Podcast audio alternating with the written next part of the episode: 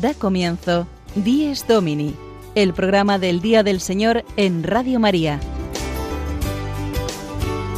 Un espacio dirigido por el Padre Mario Ortega. Un tiempo para compartir la alegría del discípulo de Cristo que celebra la resurrección de su Señor.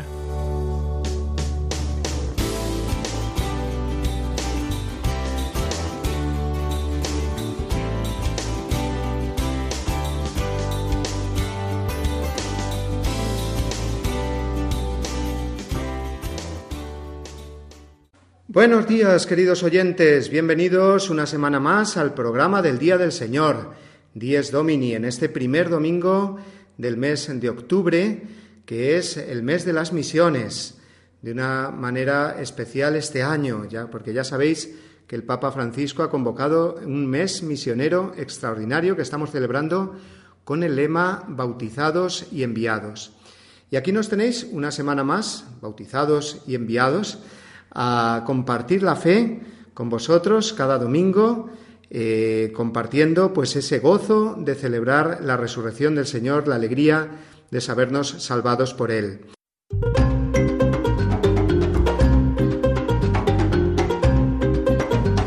En este mes de octubre contaremos cada domingo con un misionero que nos acompañará en el programa, con el cual charlaremos e introduciremos las distintas secciones del programa que ya muy bien conocéis. Y hoy tenemos con nosotros a José Luis de la Fuente, que es un misionero eh, español, salesiano, destinado en Benín, en África. Buenos días, José Luis, feliz domingo. Buenos días a todos los oyentes, feliz domingo a todos. Bueno, pues iniciamos este mes de octubre con nuestro programa, teniéndote a ti como invitado. Le damos gracias al Señor y le damos gracias también porque el Papa ha convocado este mes misionero extraordinario, con el que nos acordaremos mucho más de vosotros y de la labor que realizáis allí, en concreto tú en África, ¿verdad? Pues sí, eh, es una suerte, yo creo que una bendición este mes dedicado a las misiones para todos nosotros los misioneros, porque una de las, uno de los aspectos más importantes va a ser pues rezar por los misioneros, ¿no? Y es importantísimo para nosotros eh, que la gente rece. Nosotros necesitamos, yo diría, más que dinero, necesitamos que la gente rece por nosotros. Y al mismo tiempo, eh, sentirnos que no somos solo nosotros los misioneros, sino que toda la iglesia es misionera. Y esa conciencia de misioneros se ha perdido un poco en Europa. Y creo que en Europa tenemos que coger conciencia, tenéis que coger conciencia de que todos los bautizados sois misioneros, somos misioneros por el hecho de estar bautizados.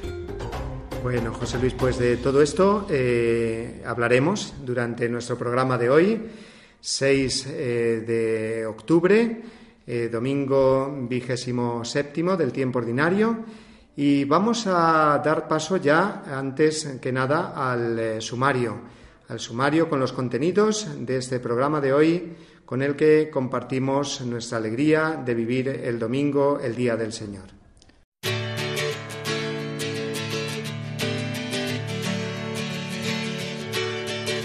Además de contar hoy con la presencia de José Luis de la Fuente, misionero, vamos a escuchar también la voz del Papa, en concreto su intención de oración para el mes de octubre pidiendo al Espíritu Santo una nueva primavera para la misión de la Iglesia. También tendremos con nosotros al Padre Julio Rodrigo con su anécdota semanal y a nuestra experta biblista Sonia Ortega, que nos hablará hoy de los viajes misioneros del apóstol San Pablo. Y ya al finalizar nuestro programa comenzaremos con una nueva sección, que es la de Caminar con los Santos, el repaso a los santos que celebraremos esta semana y que será una sección conducida por los jóvenes Pablo Esteban y María Cornide.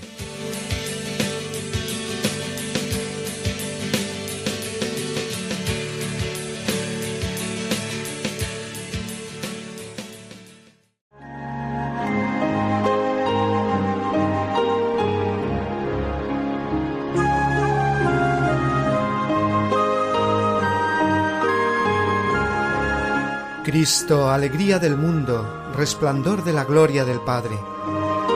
Bendita la mañana que anuncia tu esplendor al universo. En el día primero tu resurrección alegraba el corazón del Padre. En el día primero vio que todas las cosas eran buenas porque participaban de tu gloria. La mañana celebra tu resurrección y se alegra con claridad de Pascua. Se levanta la tierra como un joven discípulo en tu busca, sabiendo que el sepulcro está vacío. En la clara mañana tu sagrada luz se difunde como una gracia nueva. Que nosotros vivamos como hijos de luz y no pequemos contra la claridad de tu presencia.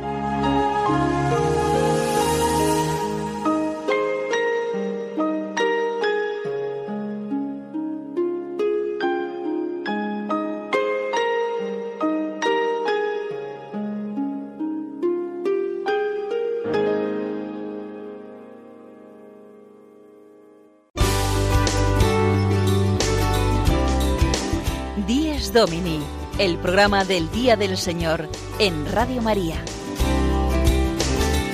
Un tiempo para compartir la alegría del discípulo de Cristo que celebra la resurrección de su Señor.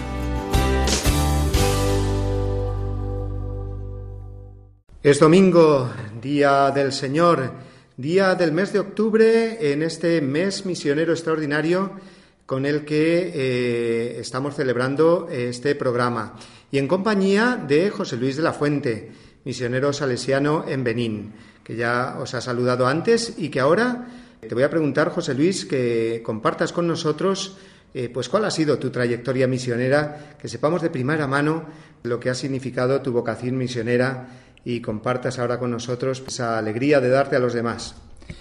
Pues mm, eh, mi vocación misionera podemos decir que viene a partir ya desde el noviciado yo pedí ser misionero. Pero entonces eh, ya empezaron diciendo que no, todavía no eres muy joven. Yo seguí pidiendo año tras año y solamente dos años después de ser ordenado sacerdote que eh, mis superiores me dejaron ir a misiones y me enviaron al Benín. Allí estuve en Benín 15 años. Estuve recuperándome aquí un año en España y después me enviaron a Togo porque a nosotros no nos cambian de comunidad o de parroquia, nos cambian de país. Y entonces en Togo estuve también nueve años. He estado estos últimos cuatro años en Costa de Marfil y ahora vuelvo otra vez al Benín. De todos estos años, casi ya 29, va a hacer 29 en enero, ahora 29 años, pues eh, he estado trabajando 24 con los niños de la calle, niños víctimas del tráfico, niños y niñas eh, llamados brujos, acusados de brujería, eh, niños y niñas víctimas de abusos sexuales y otras violencias. Entonces ese es mi trabajo y ahora voy a venir precisamente a una casa de niños y niñas, los niños en una casa, niñas en otra, mm, de acogida solo por las noches para protegerles de los abusos que sufren por la noche. Qué maravilla el poder llevar eh, la esperanza del Evangelio, ¿verdad? Eh, porque se traduce así la misión. Muchas veces nos imaginamos al misionero simplemente pues predicando la palabra de Dios, que por supuesto es lo primero que hace y distribuyendo los sacramentos y es sacerdote, pero también ocupándose pues de esta eh, necesidad humana, porque realmente las personas pues viven allí muy deshumanizadas, ¿verdad? Lo importante primero es sentirte, yo para mí sentirme cristiano, bautizado, religioso, sacerdote, ¿verdad? Eso es fundamental, que al final es eh, el núcleo fuerte que tienes y a donde te agarras, ¿no? Eh, cada día te tienes que agarrar a la oración y agarrarte a Jesús. a mí me dicen, ¿cómo aguantas todo eso? Yo digo, porque yo tengo un enchufe donde cargo las baterías y ese enchufe es el, el sagrario, delante del sagrario. Ahí te arrodillas y ahí te pones, ahí coges esa fuerza. Eso es importante, sentirte sacerdote, ¿no? Es, es algo especial, es una gracia de Dios. Y después, pues, todo lo demás es intentar ayudar a la gente a sentirse humanos, personas humanas. Todos estos chavales que creo que la sociedad o las familias no queriendo, pero de forma involuntaria muchas veces, por incompresiones, eh, les han quitado la dignidad, porque en la calle prácticamente has perdido la dignidad, no tienes nada. Y encima todo el mundo te rechaza, es ayudarles a coger la confianza en sí mismos, a recuperar esta dignidad y a ser como otras personas normales. Yo tengo niños y niñas de la calle que han terminado su universidad, que están trabajando y sobre todo se sienten personas humanas y queridas. Y además compartiendo con ellos vuestro carisma, el de don Bosco como salesiano, con ese cuidado, con esa atención que él tenía hacia los niños, hacia los jóvenes. Y es que somos todos miembros del cuerpo de Cristo, que es la Iglesia, y qué maravilla que os sintáis también arropados por todos nosotros que hoy eh, te estamos escuchando, José Luis, esta mañana de domingo con, eh, con este espíritu misionero que queremos tener. Vamos ahora, si te parece, a trasladarnos al centro de la cristiandad, que es a Roma, y a escuchar la voz del Papa, que nos acompaña, que ha querido impulsar este, este mes misionero extraordinario, y de ello nos va a hablar ahora en la sección Iglesia desde Roma.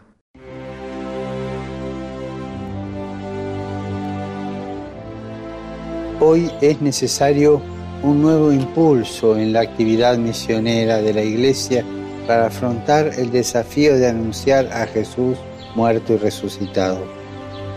Llegar a las periferias, a los ambientes humanos, a los ambientes culturales y religiosos todavía ajenos al Evangelio. Y en esto consiste lo que llamamos misio agentes.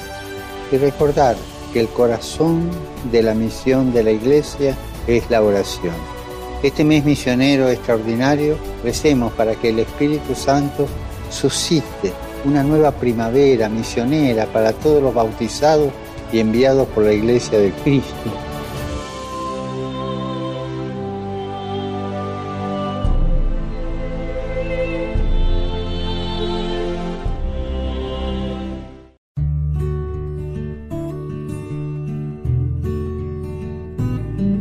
La Eucaristía del domingo fundamenta y confirma toda la práctica cristiana. Por eso los fieles están obligados a participar en la Eucaristía los días de precepto, a no ser que estén excusados por una razón seria, por ejemplo, enfermedad, el cuidado de niños pequeños o dispensados por su pastor propio. Los que deliberadamente faltan a esta obligación cometen un pecado grave. Catecismo de la Iglesia Católica, número 2181.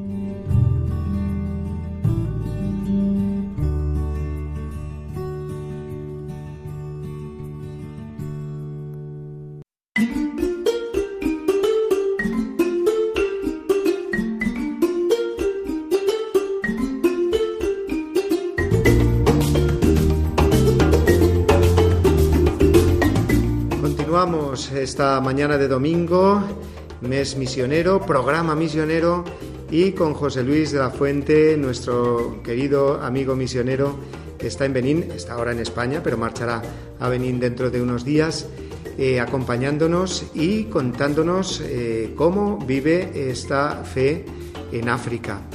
Y José Luis, estamos en domingo y bueno, pues nosotros nos preparamos aquí para ir a la misa en familia, con los amigos.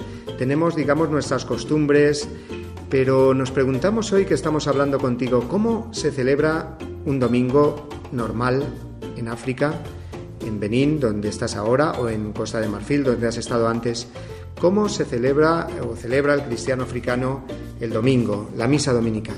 En principio, podemos decir que el domingo es un momento fundamental en la vida del cristiano africano. Eh, prácticamente todos los cristianos, es raro que alguno no vaya a misa. Pero hay que distinguir dos zonas. La zona rural, el domingo, es, se van, la gente va, no hay curas para todas las eh, iglesias.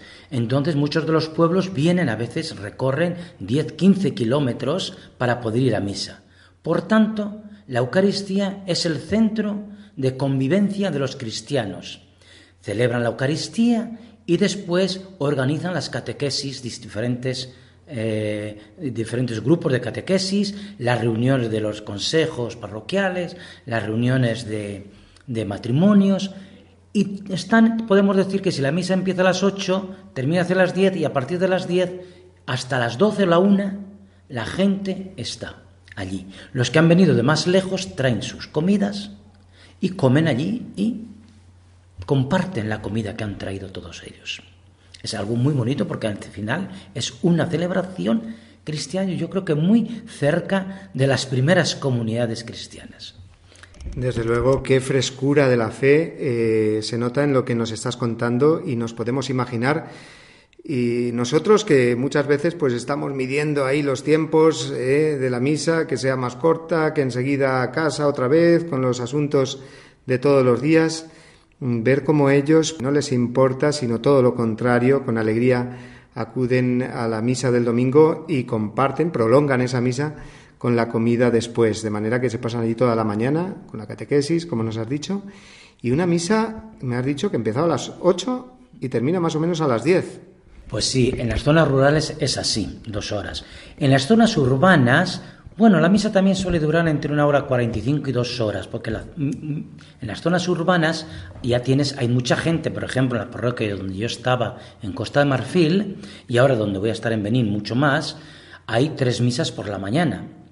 Una misa que es más bien para las personas, bueno, más eh, un poco medio en lengua y francés, otra misa que es para jóvenes, matrimonios, y una misa que es para los niños. Hay que pensar que en los niños hay alrededor de 500 niños en misa. Es la misa que dura un poco menos, una hora. Las otras duran más. ¿Por qué? Porque la gente canta mucho, baila, danza. Es decir, la misa es una alegría, es compartir la alegría de todo lo que se ha vivido en la semana, compartirlo juntos en la Eucaristía. Es decir, la fe que he vivido, eh, la fe que he proclamado, la buena nueva que he anunciado durante la semana de muchas diferentes formas en el trabajo con los amigos, ahora lo comparto con todos los cristianos, lo compartimos en la Eucaristía. Y esa es la idea que tienen ellos que es una idea real de la Eucaristía, es compartir la fe de todos nosotros. Y cuando termina en esa misa, que dura mucho, la acción de gracias, siempre hay acción de gracias, en prácticamente todas las misas hay ofrendas. Las ofrendas de la tierra, frutos de la tierra, gente, familias, grupos, asociaciones que quieren hacer una ofrenda porque quieren dar gracias a Dios. Y eso se hace danzando, bailando, ¿verdad? Hay corales, en cada misa hay una coral, incluso las misas de los días ordinarios, hay grupos organizados, grupo de lectores, grupo de eh, monaguillos. Todo está organizadísimo por ellos mismos, por los laicos. Y me gustó muchísimo, el otro día me contaste, José Luis, que las mismas familias, las mismas personas, los mismos cristianos, hacen eh, las formas de la misa y el vino y los ofrecen allí en, la, en el momento del ofertorio, ¿verdad? Sí, bueno, ellos no lo hacen, ¿verdad? Eh, hay una... Normalmente son congregaciones religiosas de, de, monjas, ¿no? Que los hacen, pero ellos cogen un ticket o una carta del párroco para evitar problemas, ¿verdad? Y con esa van y compran. Entonces muchas veces quieren hacer una ofrenda porque es el aniversario de boda o un, de bautismo, que ellos celebran mucho el aniversario del bautismo. Entonces eh, van, compran el vino y las formas ahí en esas casas religiosas y lo ofrecen en la Eucaristía antes, en el momento del ofertorio. Y entonces ese vino y ese pan se pone delante del altar como un signo y de ahí el sacerdote coge las formas que necesita y el vino que necesita para la consagración. ¿Cuánto nos está ayudando esto? en esta mañana, eh, pues para comprender mejor el significado de la misa, ese significado de unirse a Cristo, pero unirse entre nosotros, del ofertorio. Y seguro que cuando hoy vayamos eh, todos a la misa, a la Eucaristía, pues nos acordaremos de estos detalles de nuestros hermanos en África. Bueno, José Luis, pues vamos ahora a hacer otra pausa porque es el momento de acercarnos a nuestra parroquia, eh, a nuestro, nuestra comunidad eclesial más cercana, que es la parroquia, y lo hacemos como todas las semanas de la mano del Padre Julio Rodrigo.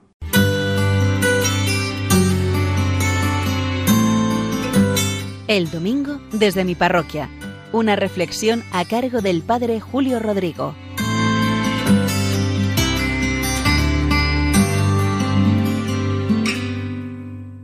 Muy buenos días y muy buen domingo a todos.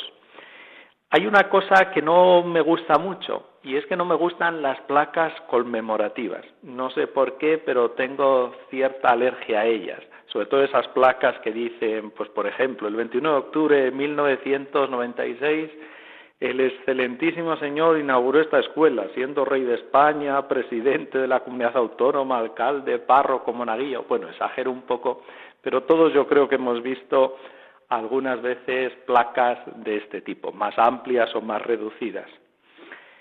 ¿Por qué no me gustan? Porque veo que son como un pequeño monumento a nuestra propia vanidad y porque al final tienen poco recorrido. Tarde o temprano la mayor parte de las placas acaban retirándose. Y sobre todo que veo que es poco evangélico. Nosotros que desde este programa hacemos una mirada de fe de las cosas, Ciertamente hoy el Evangelio nos recuerda que esto es poco, poco evangélico. Porque ¿qué nos dice hoy el Señor?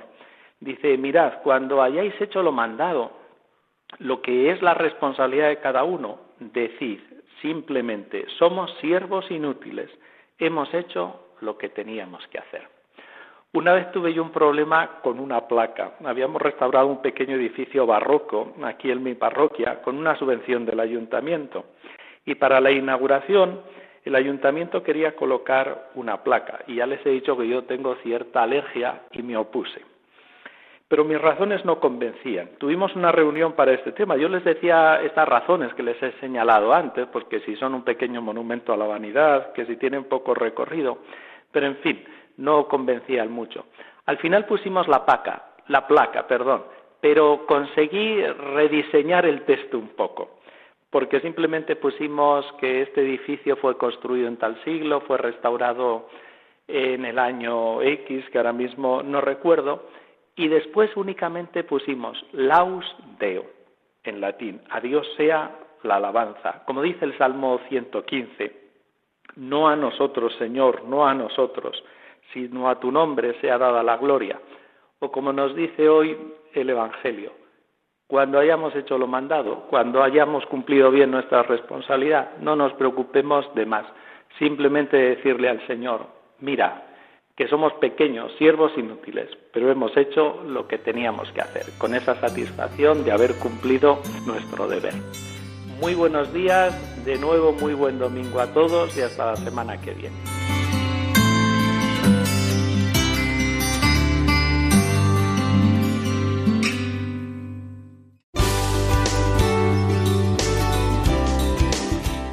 Domini, el programa del Día del Señor en Radio María.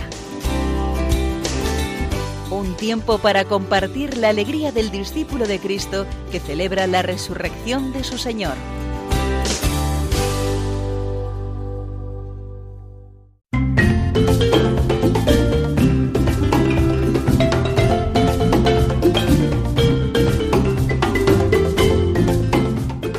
domingo, día de compartir la fe, la alegría en la resurrección de Jesucristo y la alegría también de ser enviados, bautizados y enviados, porque ese es el lema del mes misionero extraordinario que estamos ya celebrando, convocado por el Papa Francisco.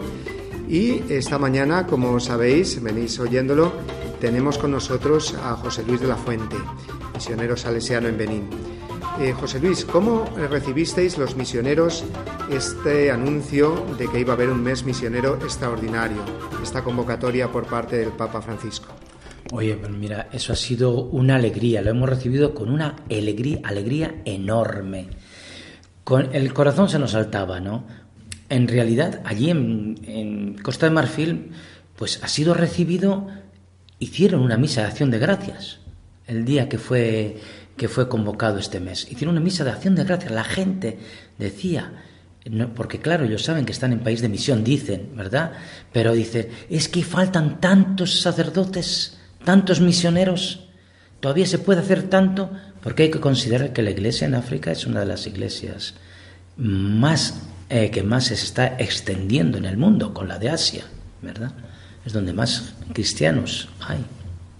O sea que ellos mismos eh, perciben esta urgencia de la misión.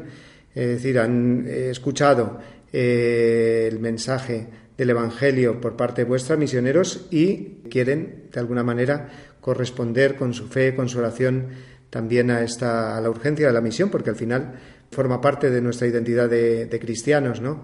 Id por todo el mundo, predicad el Evangelio. Cuéntanos un poco alguna anécdota de, cómo os arregláis con tantas comunidades cristianas como hay y tan pocos misioneros que sois y a la vez veis pues tantos que necesitan aún oír por primera vez el Evangelio, en eso que llamamos la misión ad gentes. Pues mira, em, por ejemplo, en Costa Marfil tenemos una comunidad que es en Duecue, donde la parroquia está compuesta por 127 comunidades cristianas. Son dos sacerdotes, por tanto, entre esos dos tienen que trabajar en 127 comunidades.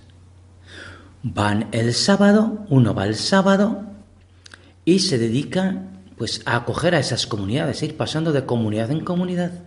Por la mañana, otra comunidad por la tarde, el domingo por la mañana, domingo por la tarde, y así es su trabajo así durante todo el año. El lunes vuelve a casa Normalmente va el fin de semana, para ellos comienza el jueves. Es gente que trabaja en el campo, etcétera. Entonces el jueves y el viernes suelen ser solo por las tardes. Y así, al final del año, pues han podido, ha podido asistir al menos dos veces a todas las comunidades. Es esa nuestra vida. Esa nuestra vida, ¿no? Yo estoy menos en la parroquia, yo suelo estar siempre en una parroquia em, no rural, sino de ciudad, y entonces, pues ahí es más el sábado, el domingo. Sábado, ya sabes que toda la tarde, a partir de las tres y media de la tarde, te, te sientas a confesar hasta las siete de la tarde. Ahí no te mueves. Vamos ahora a hacer una nueva pausa para eh, entrar en otra de nuestras secciones habituales del programa, concretamente la sección bíblica, eh, de la mano, eh, sabéis, de nuestra experta biblista, Sonia Ortega que nos va a hablar, como no podía ser de otra manera, en este programa misionero, del gran misionero por antonomasia, que es el apóstol San Pablo, de los viajes de San Pablo y de las comunidades eh, primeras que él fundó.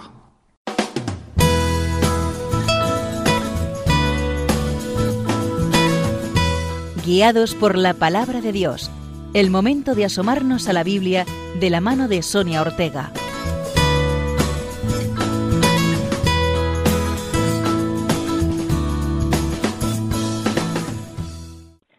Buenos días, queridos oyentes de Radio María. En la sección de este mes vamos a tratar los viajes misioneros de San Pablo. Como bien sabemos, San Pablo era un judío fariseo que tras la muerte de Jesús persiguió con dureza a los primeros cristianos. Su conversión y su vida como apóstol del Señor se narra en los hechos de los apóstoles y en sus cartas. La primera vez que Pablo aparece en el Nuevo Testamento es en el martirio de San Esteban, que murió apedreado por el pueblo. El joven Saulo contemplaba la ejecución. Poco después recibirá un permiso especial para perseguir a los cristianos de Damasco. De camino a esta ciudad acontece la famosa conversión que todos conocemos. Desde entonces hasta el primer viaje misionero que realice, Pablo permanecerá con los apóstoles. El que se considera como primer viaje de Pablo comenzó en el año 45 y terminó en el 49. Junto con Bernabé, un judío convertido al cristianismo, Pablo viajó a través de la isla de Chipre, la patria de Bernabé, predicando el Evangelio en varias sinagogas. Luego zarparon desde la costa suroeste de Chipre y llegaron al puerto de Perge, en Anatolia, lo que es la actual Turquía. Desde Perge llegaron finalmente a Antioquía, Antioquía de Pisidia, donde Pablo comenzó a difundir la palabra entre la comunidad judía local. Inicialmente su mensaje fue muy bien recibido, pero, parte de la comunidad pronto sintió envidia de esta fuerte popularidad de un predicador extranjero y terminaron expulsándole de la ciudad. Pablo y Bernabé partieron entonces hacia Listra. Aquí Pablo sanó a un enfermo y la comunidad pagana local comenzó a creer que había sido enviado por Dios. Sin embargo, fueron hostigados por un grupo de personas y tuvieron nuevamente que huir. Huyeron a Derbe, en la actual Turquía también, y desde allí de vuelta a Listra. Finalmente a Antioquía de Siria, desde donde Pablo informa que a través de su predicación muchos paganos han conocido la palabra de Dios. El segundo viaje de Pablo comienza en el año 49 y termina en el 52. Esta vez Pablo se pone en camino a revisar las primeras comunidades cristianas que ya fundó durante su primer viaje. Le acompañan Silas, un miembro destacado de la primera comunidad cristiana, y Timoteo, el hijo de un griego que era un compañero estimado de Pablo. El grupo se dirigió a Listra, a Galacia y finalmente a Troade. Aquí Pablo tuvo una visión de un hombre que le pedía que le llevara el Evangelio a Macedonia. Y así lo hizo. Es la primera vez que Pablo toca continente europeo. A través de Samotracia, una isla griega en el norte del mar Egeo, y Neápolis, llegaron a Filipos. En Filipos Pablo disfrutó de la hospitalidad de Lidia, una mujer que trabajaba como comerciante de telas púrpuras la ciudad de Tiatira. No obstante, de nuevo un grupo de hostiles locales empezó a presionar a las autoridades para que le arrestaran. Y gracias a un terremoto providencial, Pablo y sus amigos lograron escapar de la cárcel de Filipos. Al final los magistrados locales se enteraron de que Pablo y sus compañeros de viaje eran ciudadanos romanos y los dejaron oficialmente libres. La comunidad de filipenses pronto creció hasta convertirse en un importante centro cristiano, al cual Pablo más tarde dirigió la famosa Carta de los Filipenses. Después de Filipos, el grupo llegó a Tesalónica, en la actual Grecia, donde fueron recibidos por Jasón, un judío que se había convertido al cristianismo. Aquí Pablo realizó muchas conversiones, pero se vio rápidamente forzado a irse después de que un grupo de judíos locales denunciara sus actividades. De este modo, llegaron a Atenas, donde Pablo pronunció su famoso discurso a un dios desconocido, en medio del areópago ateniense. De Atenas se dirigió a Corintio, capital de la provincia romana de Acaya, en el actual centro sur de Grecia. Aquí se alojó con el matrimonio cristiano de Priscila y Áquila. En Corinto, el discurso de Pablo originó muchas conversiones, aunque de nuevo fue víctima de la hostilidad de grupos de judíos locales. No obstante, el procónsul romano Galio adoptó una postura neutral con respecto a la misión religiosa de Pablo y decidió dejarlo libre. Junto con Priscila y Aquila, Pablo zarpó hacia Siria, llegó a Éfeso y desde aquí a Cesarea, en el actual centro norte de Israel, para finalmente regresar a Antioquía. El tercer viaje de Pablo tuvo lugar entre los años 52 y 57. Primero regresó a Galacia y Frigia para echar un vistazo a las comunidades que había establecido en sus viajes anteriores. Luego zarpó hacia Éfeso, donde ayudó a evangelizar a casi todos los habitantes locales, y fue en Mileto donde tuvo lugar el encuentro con los presbíteros de Éfeso y su famoso discurso. En el año 58 Pablo decidió dirigirse a Jerusalén, emprendiendo un arduo viaje por mar, sabiendo que solo le esperaban tribulaciones. A partir de la llegada a Jerusalén podemos hablar ya del cuarto viaje de San Pablo.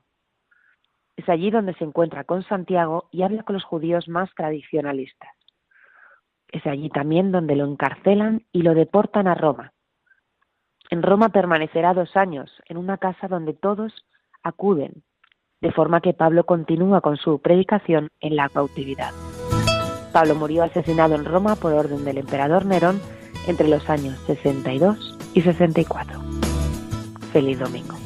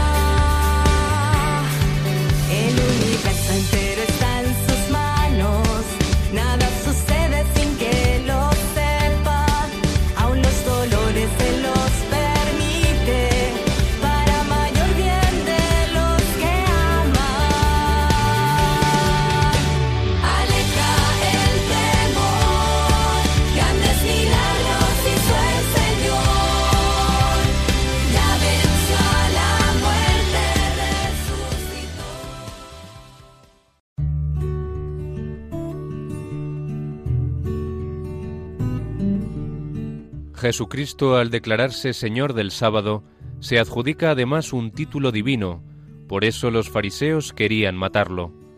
El domingo es el día en que los cristianos confesamos la divinidad y el señorío de Cristo. En ese día Tomás confesó su divinidad y señorío, Señor mío y Dios mío. Al cambiar el día de culto, confesamos a Jesús como Dios y Señor del tiempo y de la historia. De la exhortación Dies Domini de San Juan Pablo II.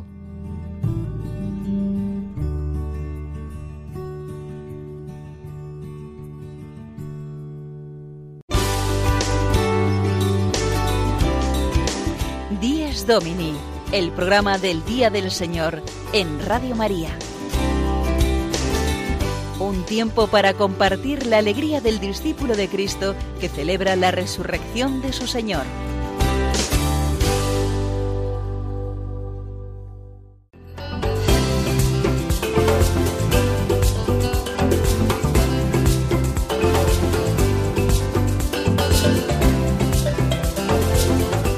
Es domingo, vamos adelante con nuestro programa dedicado especialmente a las misiones. Así será durante todo este mes, que como sabéis es el mes misionero extraordinario convocado por el Papa Francisco.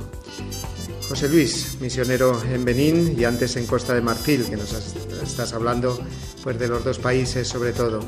¿Cuáles son las luces y las sombras del continente africano hoy en día? ¿Y qué puede esperar la Iglesia Universal del continente africano, la Iglesia en África? Por las luces yo creo que es la abundancia de vocaciones en estos momentos. De tal forma que aun cuando hay todavía, todavía penuria en zonas rurales, ¿verdad? En algunos sitios, en algunos países, pero poco a poco se está... Eh, las vocaciones son tan numerosas que poco a poco yo creo que aquí a unos años, a unos 10 años, por ejemplo, África se puede autoabastecer, podríamos decir, de sacerdotes, ¿verdad? De religiosos, de religiosas autóctonos.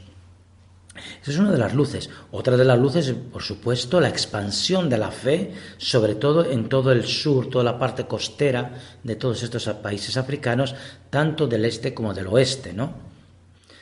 Otra de las luces, yo creo que es cómo en, las zonas urbanas eh, la fe se está purificando de la cultura, se está inculturalizando muy bien de un sentido fe y cultura bastante bien reflexionado. Una sombra es esto mismo se convierte en sombra en las zonas rurales donde todavía falta un poco purificar la fe, porque la cultura a veces es más fuerte que la fe entonces hay un cierto sincretismo en algunas zonas todavía donde hay que purificar la fe.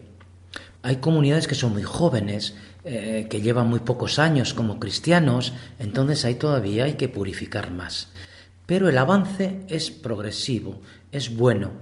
Otro aspecto es, por ejemplo, que la mayor parte de los párrocos ya no son europeos, son eh, eh, autóctonos. Eso es un aspecto muy importante. Hay bastantes congregaciones autóctonas también, de religiosos, religiosas, que se están purificando el, carisma, están purificando muy bien el carisma, están dando pasos muy positivos. Esas son luces, ¿no? La sombra, lo he dicho. Sombra también, hay una sombra muy, muy fuerte que influye en la fe y que son los conflictos bélicos en África.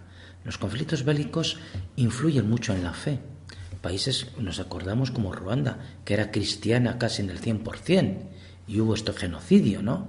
Entonces hay países donde la violencia a veces eh, choca con la fe de esos cristianos.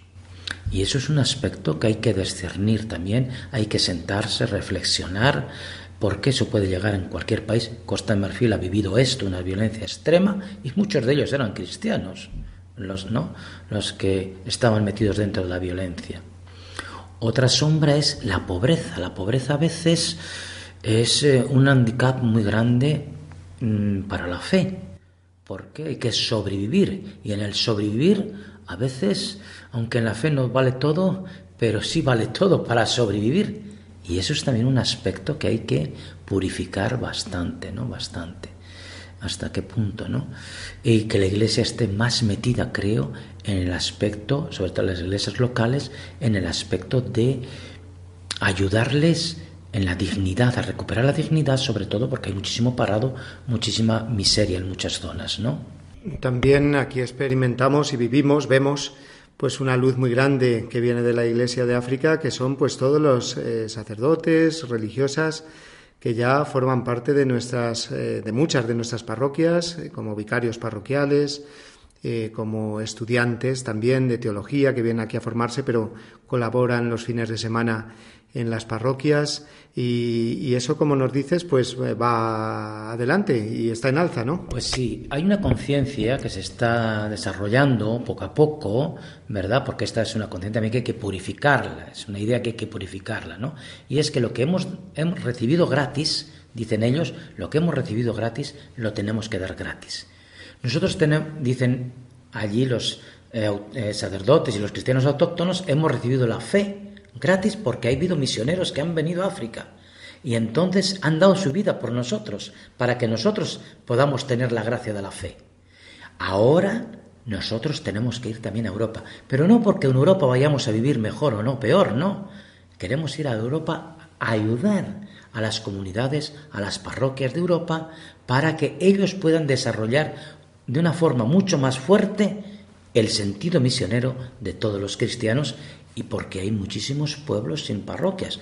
Yo sé que hay algunos africanos que están pidiendo parroquias de la montaña, etcétera, aquí en zonas de España, donde ellos quieren ir allí, porque quieren ir allí, que quieren ser misioneros.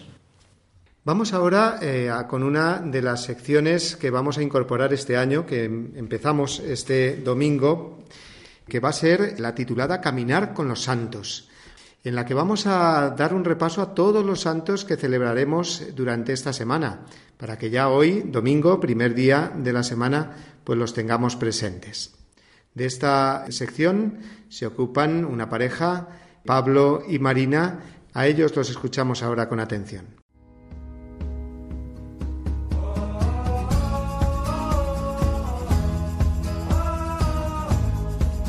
Santos en nuestro caminar un repaso a los santos que celebraremos esta semana por Pablo Esteban y Marina Cornide.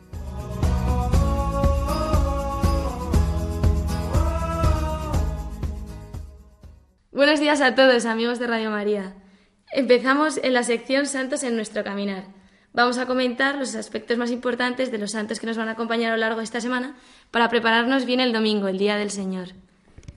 Esta semana tiene un importantísimo papel la Virgen, Efectivamente, el lunes, día 7, empezamos con la Virgen del Rosario y terminamos la semana el sábado, día 12, que celebraremos ni más ni menos que la Virgen del Pilar.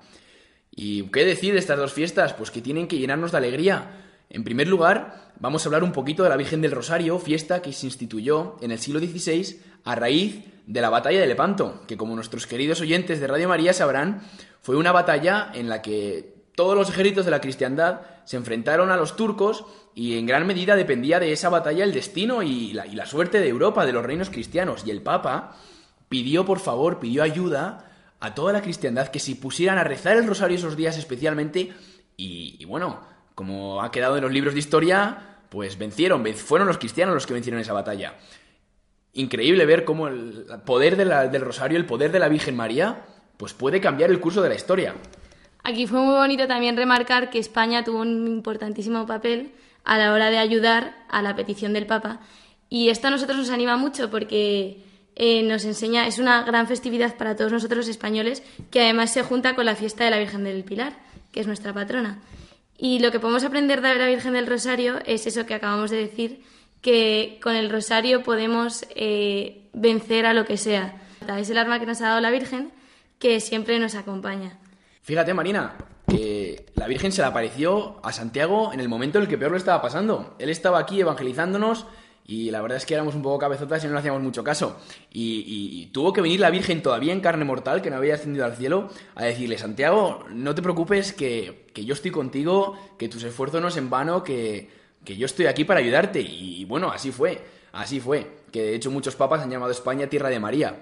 Esto nos enseña pues que la Virgen siempre está ahí con nosotros, que aunque parezca que nuestros esfuerzos son en vano, que siempre cometemos los mismos pecados, que no rezamos, que, que, nos, cuesta, nos cuesta mantener nuestra relación con Dios, hay que acudir a la Virgen porque la Virgen, a pesar de, nuestros, de nuestro cansancio, de nuestro sufrimiento, va a estar ahí siempre, nunca nos va a abandonar. Sí, eso está clarísimo, vamos. Además, se ve las dos partes. Se ve que por un lado nos da el arma, que es el rosario, que es lo que nos recuerda este lunes, y por otro lado nos dice, tenéis el arma, pero no os preocupéis, que vais a estar siempre de mi mano.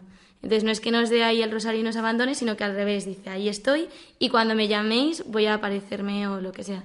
Y ahí estuvo delante de, Santiago, encima de un pilar, que nos recuerda también que ella es el pilar sobre el que tenemos que sustentar nuestra vida, porque sin ella esto es imposible. O sea, a Jesús tenemos que llegar siempre por María, que también es muy bonito eh, ponernos como propósito esta semana prepararnos para el domingo de la mano de María desde el lunes hasta el sábado para empezar bien el domingo, el día del Señor. Sí, y a mí me gustaría decir una cosa más de la Virgen, cuando has dicho eso de que la Virgen rezamos y se nos aparece. Y es verdad, a lo mejor no físicamente como le pasó a Santiago, pero, pero nosotros en nuestra vida muchas veces hemos experimentado que... Yo una vez escuché una frase que decía, hay veces que Dios parece que no lo encuentras, pero a la Virgen siempre la acabas encontrando, siempre está ahí. Y es que es verdad, cuando parece que todo está oscuro, que, que nuestra vida de fe nos cuesta, a lo mejor a Dios no lo vemos muy claro, pero la Virgen, si acudimos a ella de la mano del rosario, como tú bien decías, siempre va a estar ahí. Sí, es, es una suerte que tenemos impresionante. Luego, a mitad de semana, el día jueves, el 10, es Santo Tomás de Villanueva, que fue arzobispo de Valencia en el siglo XVI. Y es también una fiesta importante para los españoles, que nos recuerda que tenemos que rezar por nuestros obispos y por la Iglesia en general. Y de Santo Tomás de Villanueva podemos pasar al día siguiente, el viernes 11 de octubre, a San Juan 23, el Papa Bueno que le llamaban. Es un santo muy importante que, por cierto, no sé si te acuerdas, Marina, pero fue canonizado al mismo tiempo que Juan Pablo II, que San Juan Pablo II, del que además vamos a hablar muy pronto, que también se celebra este mes de octubre. Pero volviendo a San Juan 23, hay que remarcar de este santo que fue el impulsor del Concilio Vaticano II, uno de los acontecimientos más importantes en la historia de la Iglesia. Y yo estoy seguro, vamos, no lo sé, pero estoy seguro de que San Juan XXIII, antes de decidir que iba a, que iba a organizar semejante, semejante concilio, llamando a todos los cardenales, a todos los entendidos para hablar sobre la situación de la Iglesia, rezó muchos, muchos, muchos rosarios para encomendarse a la Virgen, ¿no? ¿Tú qué opinas? Sí, sí, por supuesto. Y no solamente él, sino todos los cristianos y católicos. Y que es importantísimo ahora que no se nos olvide rezar por el Papa Francisco, que además él nos lo está pidiendo constantemente, que recéis por mí, que recéis por mí. Sí, porque es verdad que el Papa está movido por el Espíritu Santo, pero al fin y al cabo es una persona como nosotros. Y vamos, yo necesito muchísima oración por mí y no tengo casi nada de responsabilidad. Imagínate el Papa que se encarga de en cierta manera, regir los designios de la Iglesia Universal. Pues sí, sí, sí, yo este mes me voy a poner a tope a rezar el rosario por el Papa.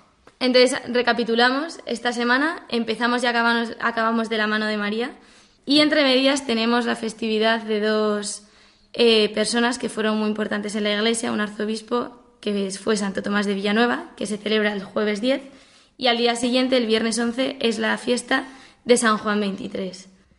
Antes de irnos, queremos felicitar a todas las pilares, que va a ser su santo, y además coincide... Y a todas las rosarios, que también hay muchas por España. Sí, sí. Y además justo que coincide que nuestras dos abuelas, las dos se llaman Pilar. Entonces para ellas un saludo muy fuerte. Para todas las Pilares de España y para todas las Rosario. Y un saludo muy fuerte y con eso terminamos ya. Que me han entrado ganas de rezar el Rosario, Marina. Las cosas como son. sí, sí, os encomendamos a todos ánimo esta semana y un abrazo fuertísimo a todos. Un abrazo muy fuerte.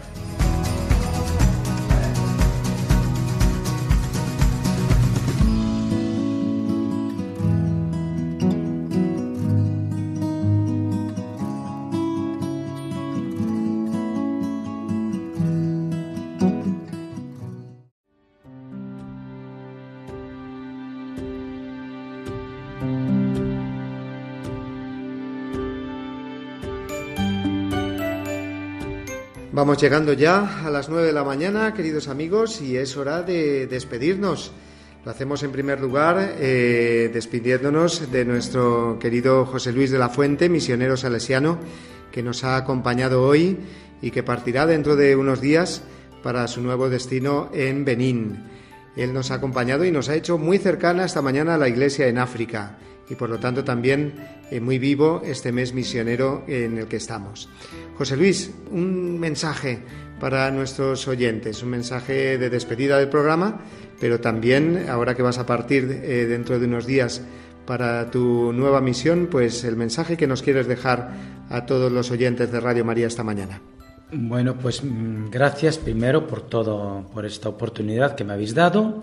Gracias a todos los oyentes.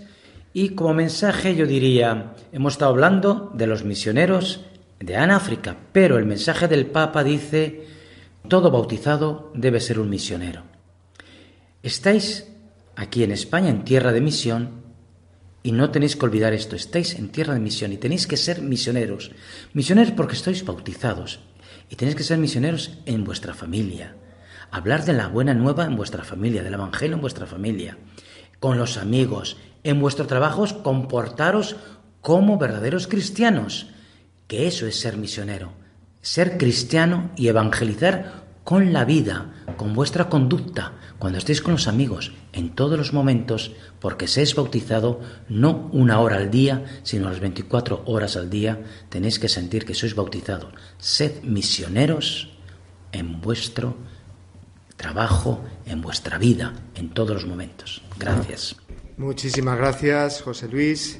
Deseamos que tu vuelta a África pues esté llena de bendiciones. Para ello vamos a encomendarte, a rezar por ti. Y a todos vosotros, queridos oyentes, recibid todos una bendición enorme y os esperamos el eh, domingo que viene con otra realidad misionera, ya que, como os he dicho al principio, este mes de octubre lo compartiremos, compartiremos nuestro programa Días Domini con distintos misioneros en el mundo. Dios os bendiga y hasta el domingo que viene, si Dios quiere.